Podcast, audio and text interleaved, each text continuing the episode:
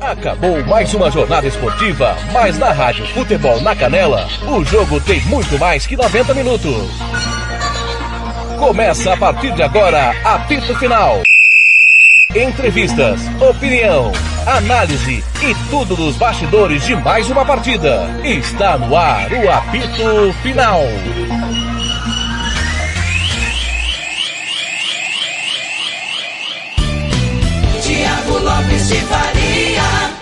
Muito boa noite, meus amigos do Brasil. Terminou na Vila Belmiro. Bom jogo de futebol. Grande jogo, principalmente porque o Fluminense proporciona isso ao torcedor de futebol que gosta do jogo bem jogado. Dois para o Santos, dois para o Fluminense. Estou com ele. Sérgio Ropelli. Foi um grande jogo, né, Sérgio? Boa noite, tudo bem? Tudo bem, Thiago? Um grande jogo, uma intensidade muito forte do time do Fluminense, que há, há várias partidas já joga com essa intensidade, tanto Sérgio, jogando nos seus domínios. Vamos ouvir o Ganso. Ganso vai falar, vamos ouvi-lo. Vamos. O time voltou com uma formação muito ousada é, no segundo tempo, conseguiu a virada, mas acabou levando o gol de empate. Você acha que o time recuou bastante depois de ter virado? Você acha que recuou muito e deu espaço para o Santos poder subir? Para começar, a gente sabia que o Santos é muito forte nessa bola de, de primeiro pau ali. Apesar do gol sem querer, né? Mas a gente tem que ficar atento e para não dar essa, essas oportunidades para a equipe do Santos. E acho que a gente poderia matar a jogada no, no, no meio campo, independente se tinha cartão amarelo ou não. Depois a gente ia ter que sofrer até o final do jogo, mas é, aconteceu a favor da gente né, contra o Palmeiras lá no, no Aliança. Eles não mataram a jogada, a gente foi lá e fez o gol. E hoje aconteceu contra nós. É, acho, acho, que a gente precisa ter um pouquinho de maturidade e ver que no momento desse, não, independente do cartão que seja, a gente tem que matar e depois a gente vê o que acontece, sofre até o final mas foi uma, uma bela partida. É, buscamos, não, independente da, da série do Claro, não. O time fez um bom primeiro tempo, né? Criou chances de gol, bola na trave. É, mas a gente voltou, conseguiu a virada, só não podia deixar escapar esses dois pontos aqui. E você tem uma história muito bonita aqui na Vila Belmiro, uma história muito bonita no Santos. É, na sua comemoração ali, você relembrou uma marca sua quando você marcava gols, balançava as redes pelo Santos. Foi uma provocação também a torcida ali, porque você acabou sendo vaiado durante o jogo. Então foi uma certa. devolvendo um pouquinho a provocação também? É, não é nem provocação, é, é agradecer mesmo, porque eu sempre fui muito feliz aqui, marquei minha história, conquistei muitos títulos.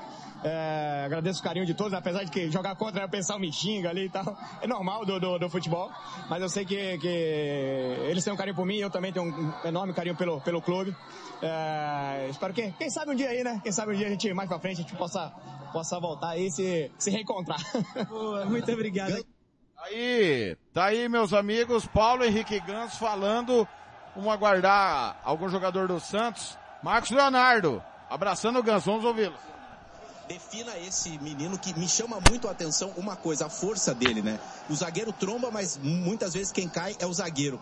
E o Vitor Pereira, o técnico do Corinthians, eu conversando com ele, ele disse assim para mim: "Você já prestou atenção como ele é parecido com o Agüero?" Cara, ele não acho que assim, ele vem fazendo uma bela temporada, não, não é a primeira, já a segunda, né? Fazendo fazedor de gols. Espero que ele possa marcar a história dele aqui no no Santos, conquistando títulos, que é, que é, o mais importante, que ele, que ele siga assim, melhorando, e que você possa fazer, cara, muito, muitos gols, não contra a gente, precisava hoje, mas, não, mas parabéns pelo gol, e merece tudo, tem muita força, tem qualidade técnica, e o melhor de tudo, sabe fazer gol. Obrigado, obrigado, é, acho que eu ouvi umas palavras do Paulo Henrique Ganso, né, é, eu fico muito feliz, assisti muito ele, então eu fico muito feliz, se Deus quiser, um dia vem pro Santos, né, jogar, jogar com pessoa que tem qualidade fica fácil. como é que é fazer o gol que acaba empatando o jogo, né? O Santos é, não perde o jogo em casa, né? O, o Fluminense está com essa invencibilidade muito grande, mas você marcou seu 16 gol na temporada, o oitavo no Brasileiro.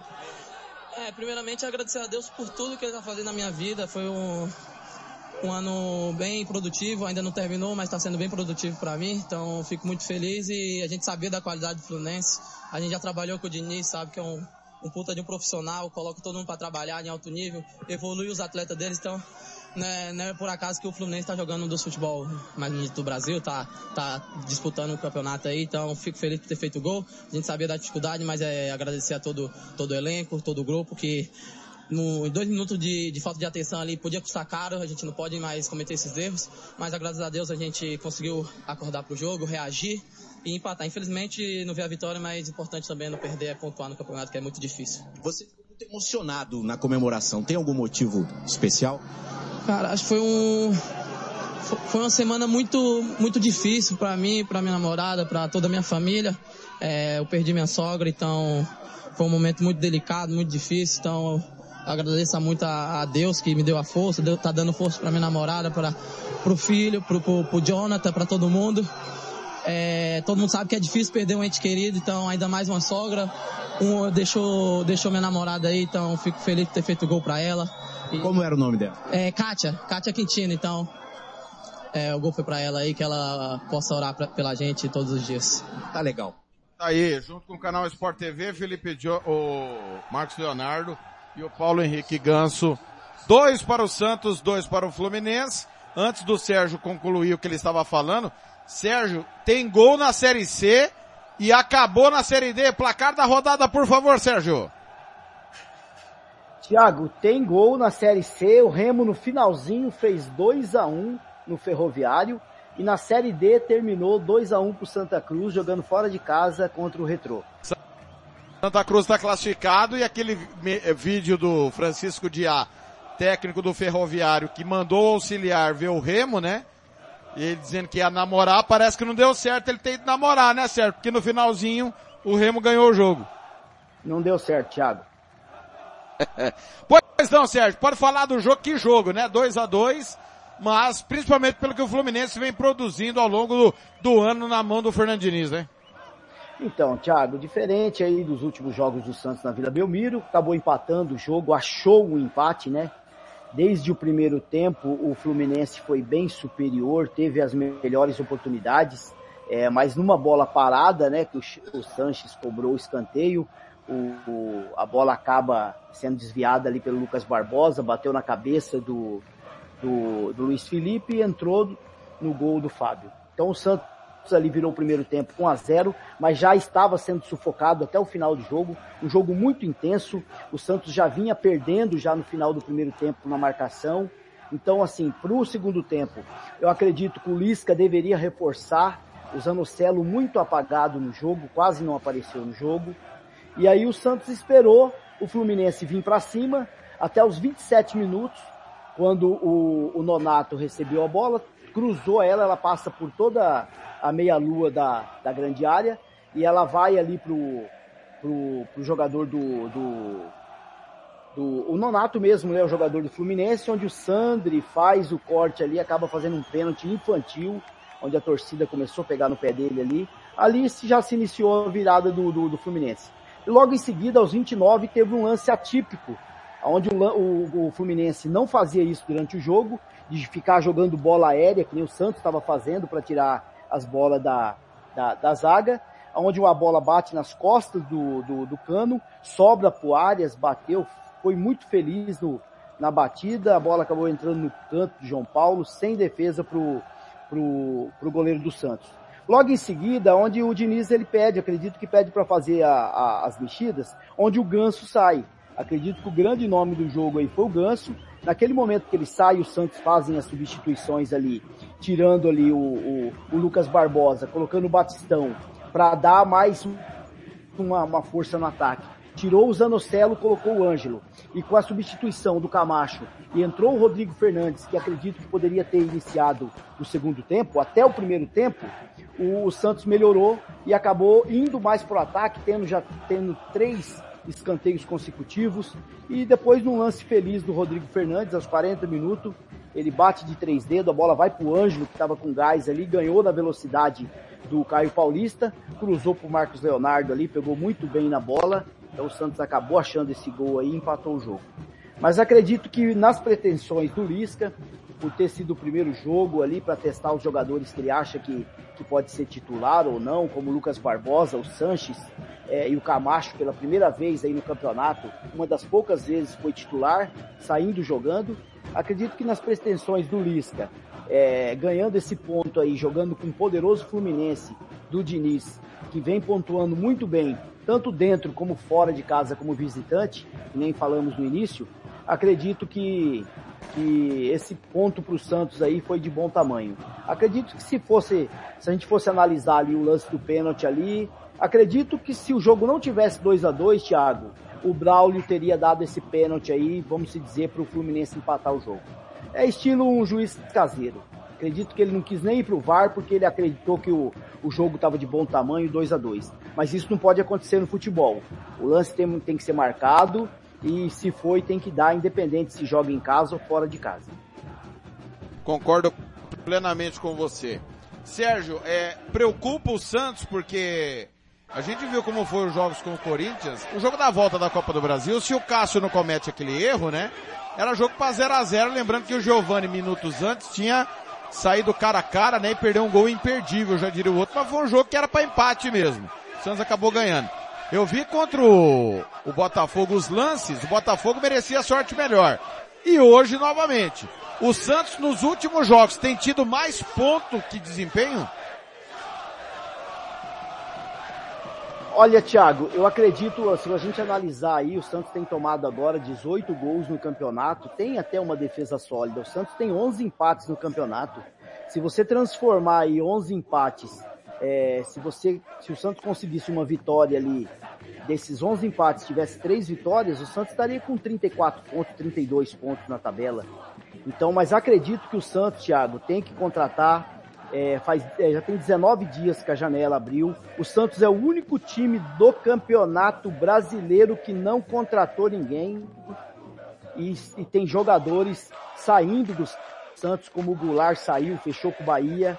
É, tem é, o, o Velasquez, zagueiro, pediu para sair, foi embora. Então assim, tem aí, é, o Santos tem interesse em dois jogadores da Argentina, mas só que as negociações estão muito difíceis porque o Santos quer parcelar e os times querem, querem receber, quer dinheiro. Um deles é o lateral direito Lucas Blondel, um bom jogador do Tigres, um jogador até que faz muito gols, tem muita assistência no campeonato argentino. Tem o, o Cristaldo, que é um jogador do Huracan, um jogador de meio de campo também que o Santos tem interesse, mas está muito difícil a negociação por esse motivo. Então, assim, o Santos precisa se mexer também aí para reforçar o elenco. Porque se três, quatro jogadores irem aí para o departamento médico, o Santos fica desfalcado de um monte de jogadores. Você imagina hoje, Thiago, que era cotado para jogar os dois meninos da base do Santos. E você entrar com dois meninos da base do Santos para enfrentar um Fluminense, graças a Deus hoje para o Santos, que o Cano não estava inspirado, né? Tanto que quando ele está inspirado, ele, ele ia dar aquela assistência lá pro Arias de peito. E ele, como ele não estava inspirado, ele deu assistência de costa.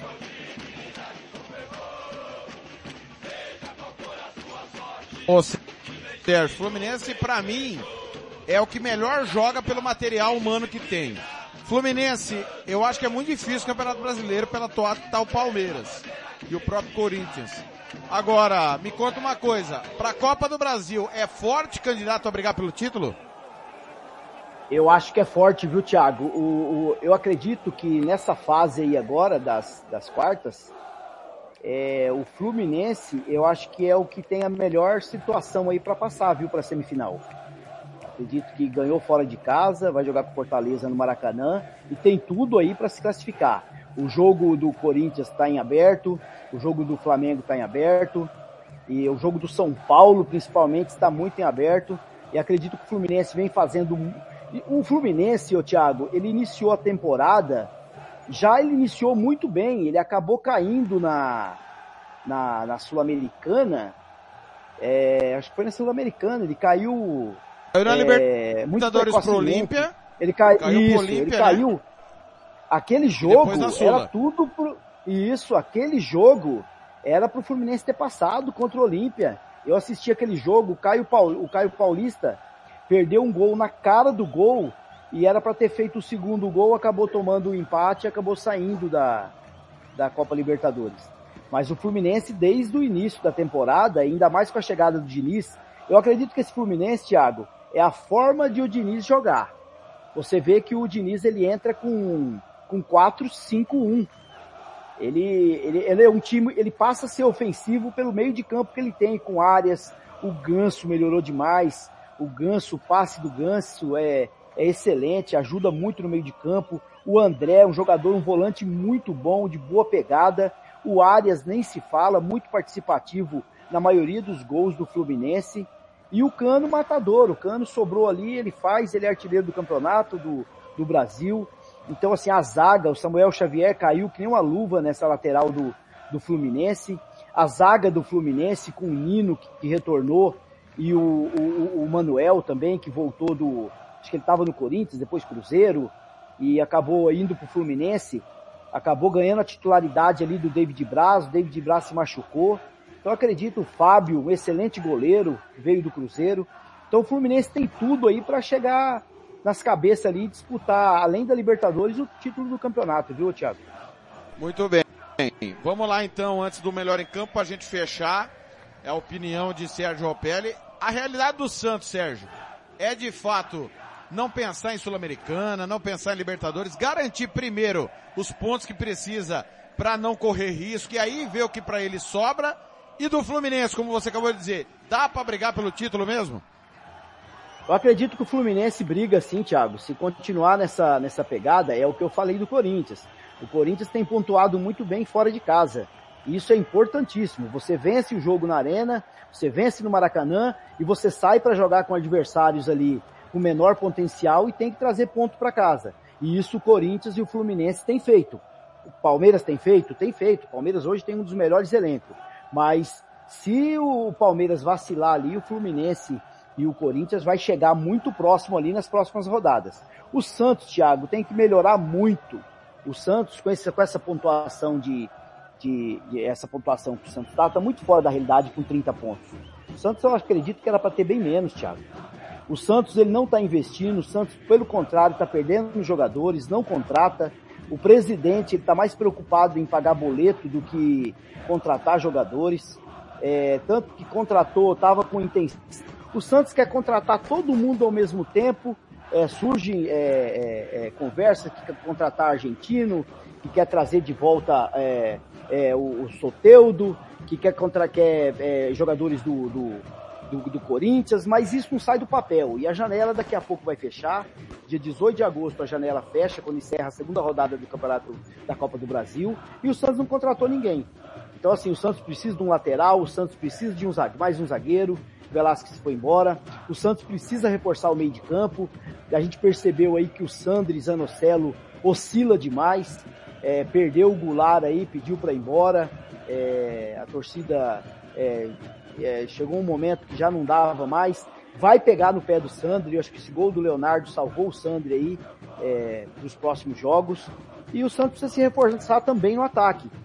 Tem cotação aí pro Lucas Braga sair da janela, o Lucas Braga pode sair, eu acho que é a movimentação mais certa que tem do Santos aí, um jogador que participa muito do, do ataque do Santos, um jogador de assistência, um jogador de velocidade, então o Celta de Vigo está de olho, vai acabar pagando o que o Santos quer, e também o Jorge Jesus pediu o Felipe Jonathan. A qualquer momento o Santos pode fechar e o Felipe Jonathan ir para o Fenerbahçe da Turquia.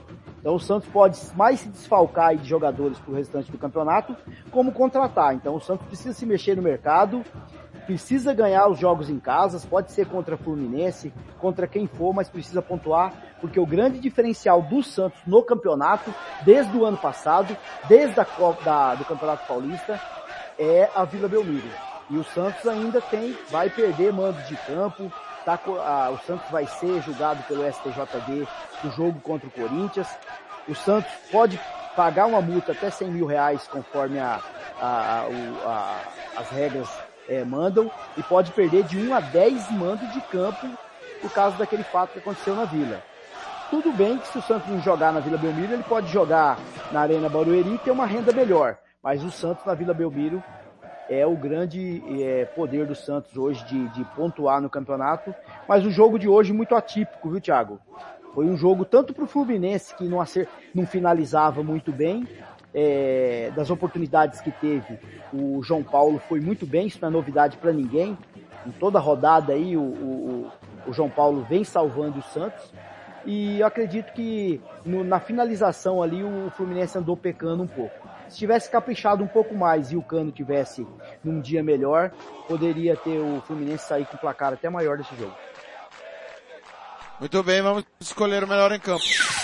E agora, Na Rádio Futebol na Canela, você vai conhecer o melhor jogador em campo. A equipe da Rádio Futebol na Canela vai eleger o craque do jogo e o escolhido vai levar o troféu. Marcelo da Silva, o professor. Marcelo da Silva.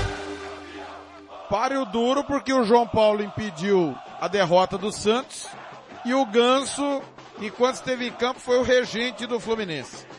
O problema é todo seu, Sérgio, mas entre os dois eu vou escolher Paulo Henrique Ganso. Paulo Henrique Ganso, camisa 10 do Fluminense, sem dúvida. Enquanto esteve no gramado, teve posse de bola, fez, o, fez as criatividades ali no meio de campo, acionou os jogadores para finalizar, fez o gol de, de empate. É, é um jogador é, é muito interessante para o futebol brasileiro, um jogador quando ele está nessa fase sem o departamento médico tem mostrado que joga muito bem. O Diniz deu oportunidade para o Ganso, ele vem aproveitando essa oportunidade. Então acredito que o Ganso é o grande nome desse jogo e já foi de vários outros aí. Então acredito que o Ganso fez a diferença e, e tem muito ainda para jogar nesse campeonato. Muito bem. Classificação após o jogo que fechou a rodada, Palmeiras 42, Corinthians 38. E dia 13 tem Corinthians e Palmeiras na Neoquímica Arena, hein? Antes o Corinthians pega o Havaí e o Palmeiras me fugiu quem o Palmeiras pega no final de semana. Ambos envolvidos com Libertadores, mas tudo indica que eles vão chegar a quatro pontos de distância no, no jogo da. É o Goiás, se não estou enganado. Recebe o Goiás o Palmeiras. O Palmeiras recebe o Goiás. Fluminense 35. Atlético 34. Esses vão direto para a fase de grupos da Libertadores. Para pré-Libertadores. O mata-mata. Atlético Paranaense, eh, desculpa, Flamengo e Internacional. Copa Sul-Americana, Atlético Mineiro, Bragantino, Santos, São Paulo, Goiás e Botafogo. Zona do rebaixamento. Cuiabá, 20 pontos. Fortaleza 18, Atlético Goianiense 17, Juventude 16. Para mim o Fortaleza deve sair aí da zona da degola. Próximos jogos do time é, de cada clube, o Santos em agosto. Não tem mais nada, é só Campeonato Brasileiro. Pega Curitiba no Couto Pereira, o América no Independência, recebe o São Paulo na Vila Belmiro e vai à Arena Pantanal pegar o Cuiabá é uma tabela para fugir de vez de qualquer ameaça de rebaixamento. Ele vai enfrentar todos os adversários que estão abaixo dele. Todos eles. Curitiba, América, São Paulo e Cuiabá. Todos esses adversários estão abaixo do Santos nesse momento. É para ou arranca, né? ou arranca e não corre risco nenhum, ou pode se embananar no caminho. Já o Fluminense recebe o Cuiabá, vai ao Beira Rio pegar o Internacional, recebe o Fortaleza e recebe o Curitiba. O único jogo duro aí é com o Internacional. Os outros times todos lutam contra o rebaixamento. Nesse momento é a tabela de cada time. O Sérgio Ropelli, Série C do... Pois não, pode falar. Tiago, eu, é, eu acredito que esse pênalti de hoje aí, que o, o árbitro não deu, acho que foi para descontar aquele que tivemos lá no Maracanã, lá no último minuto lá, então tá tudo elas por elas. Pô, é verdade, é. bem lembrado. Bem lembrado, bem lembrado. No primeiro turno, realmente. O, tia, o Sérgio Ropelli, Série C do Brasileiro, jogo encerrado, Série D também, placar do Brasileirão. Placar do Brasileirão, Thiago. O Remo empatou, é, venceu o Ferroviário 2 a 1 é, pela Série C do Campeonato Brasileiro. Subiu aí para oitavo lugar no campeonato, é, na disputa ali, né? está em oitavo lugar com sete pontos, mas a diferença ali dos, dos times ali da Série C, o Mirassol tem 10, o Paysandu 8, Figueirense, ABC, Botafogo da Paraíba, Volta Redonda, é, é, até o Botafogo da Paraíba tem é, 7 pontos, é, Volta Redonda tem é, é, 17, então peraí Thiago, vamos lá de novo, peraí. Mirassol 32 pontos, Paysandu 30, Figueirense 29, ABC 28, Botafogo da Paraíba 27, Volta Redonda 26, Botafogo de São Paulo 26, Remo subiu para 25 e a Aparecidense 25 e São José 23. Esses são os 10 primeiros aí da Série C do Campeonato Brasileiro, Thiago. Lembrando que os oito primeiros avançam para o mata-mata. Na Série D, o, Remo- o Santa Cruz... Pois não, pois não. É, o Remo entrou, né? Essa vitória Isso. aí. O Remo. Ferroviário fez tá fora, né? 25, Da Ferroviário tá fora. Muito bem. E na Série D, o Santa Cruz, numa dificuldade muito grande, problemas financeiros, tira um time estruturado. Né? Teve uma polêmica a semana inteira do preço dos ingressos, 120 reais para todo mundo. O Santa Cruz brigou para que o seu torcedor tivesse ali um, valor mais em conta, 80 reais, o que também é muito caro. O Retrô quis tirar o pé da jaca, né? E acabou perdendo a classificação na Arena Pernambuco. Santa Cruz avançou, né, Sérgio? É, o Santa Cruz, Santa Cruz avançou, Thiago. Eu tava acompanhando aqui, o Retrô até que foi para cima aí no segundo tempo. É, mas não, não deu não, viu? Santa Cruz venceu 2 a 1 e classificou. Atenção pro mata-mata da Série D, tá definido. Oitavas de final agora. Lembrando que quem, quem chegar até a semifinal é que sobe, né, Sérgio? Os quatro primeiros, é isso, né? Os quatro primeiros, corretamente. Muito bem. Amazonas e Lagarto. Um confronto aí ele é, é menor, digamos assim. Tocantinópolis e Santa Cruz. Aí nós temos um jogo grandíssimo, né? Que um dos dois vai ficar mais um ano na Série D. O América já está na Série D há cinco anos. Motoclube América de Natal.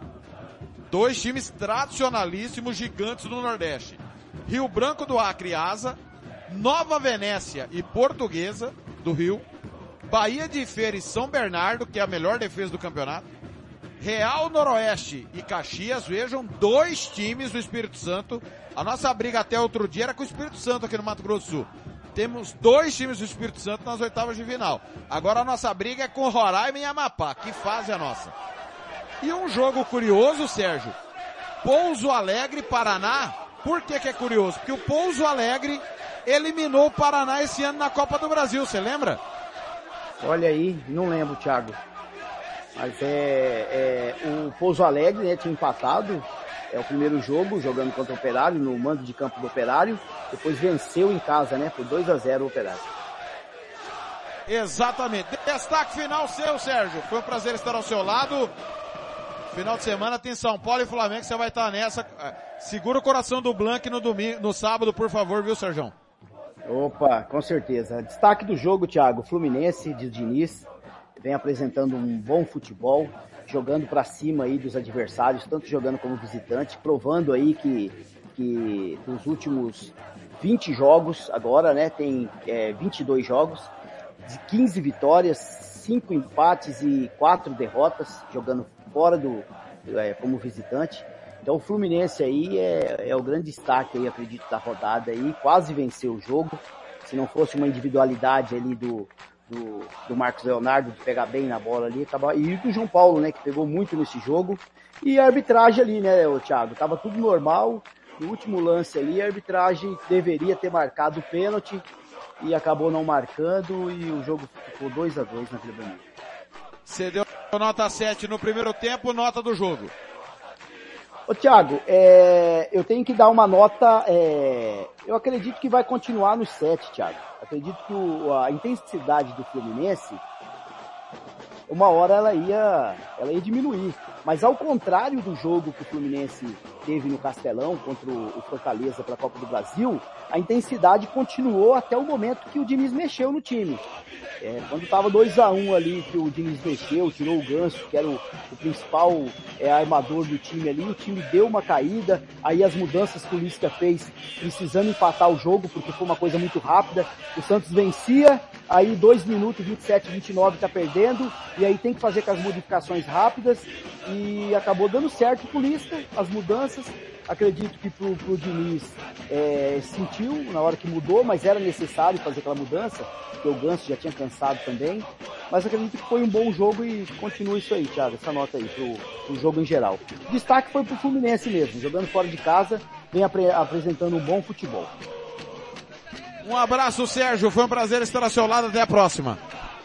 Um abraço a todos, obrigado aí e boa jornada aí pro nosso próximo, pro nossa, nosso meio de semana aí pela Copa do, do Libertadores e Sul-Americana. Esse foi Sérgio Ropelli analisando tudo do que foi o empate na Vila Belmiro. Dois para o Santos, dois para o Fluminense. Meu muito obrigado pelo carinho da sua audiência. Tivemos um baita jogo nessa segunda-feira à noite.